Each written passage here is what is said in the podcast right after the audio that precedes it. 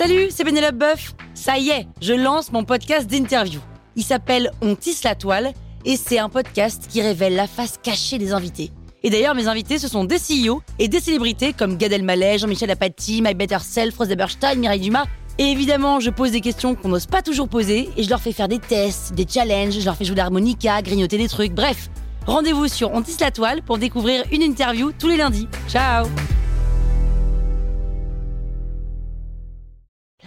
Sur écoute.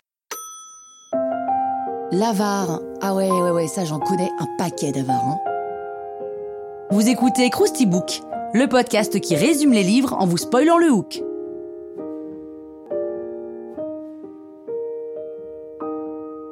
Allez, je vous rafraîchis la mémoire. L'avare de Molière, c'est une pièce en cinq actes, écrite en prose. Tout ce qui n'est point prose est vers, et tout ce qui n'est point vers est prose, a dit Molière. Voilà, bon, pour faire simple, l'avare, c'est une pièce qui ne rime pas. La première représentation a eu lieu sur la scène du Palais Royal le 9 septembre 1668, et l'idée de ce texte, c'est pas de suivre une intrigue, mais d'analyser un personnage. En l'occurrence, Harpagon, un bourgeois riche et avare, ce qui va souvent de pair, hein. parce que comment refuser de dépenser de l'argent quand on n'en a pas? Harpagon, lui, a deux enfants. Élise, qui est amoureuse de Valère, le fils d'un noble napolitain, et Cléante, qui souhaite épouser Marianne, une jeune femme sans fortune. On sent que ça va être compliqué avec tous ces prénoms. Mais Harpagon ne sait pas tout ça et a d'autres plans en tête. Il veut que sa fille épouse un riche vieillard et que son fils épouse une veuve. Surtout, il veut que lui, Harpagon, hein, épouse la belle Marianne. Et puis bon, pourquoi ne pas se marier tous le même jour? Ça ferait des économies.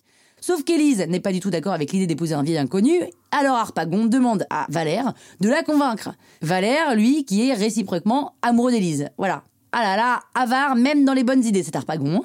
Et en parallèle de tout ça, Harpagon a une obsession qui surpasse tout le reste. Il est terrifié à l'idée que quelqu'un découpe sa cassette, dissimulée dans le jardin, et qui renferme 10 000 écus d'or. Et il se met alors à se méfier de tout le monde, même de ses enfants.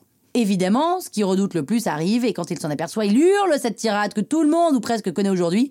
Un voleur, un voleur, un assassin, un meurtrier, justice, je suis perdu, je suis assassiné, on m'a coupé la gorge, on m'a dérobé.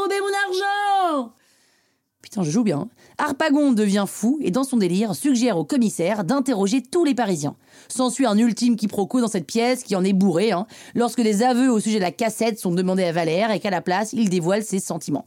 Parce que si pour Harpagon le trésor c'est sa cassette, pour Valère, son trésor c'est Élise. À la fin, on apprend que Anselme est le père de Valère et de Marianne, ses enfants qu'il croyait morts dans un naufrage. D'une certaine manière, on peut dire que tout est bien qui finit bien, puisque donc Valère va épouser Élise et Cléante va épouser Marianne.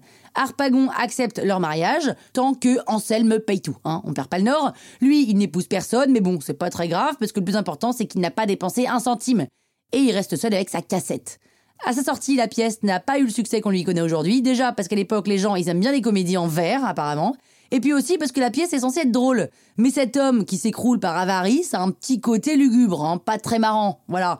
Mais bon, peut-être qu'ils étaient juste pas drôles, les gens au XVIIe siècle, hein, peut-être.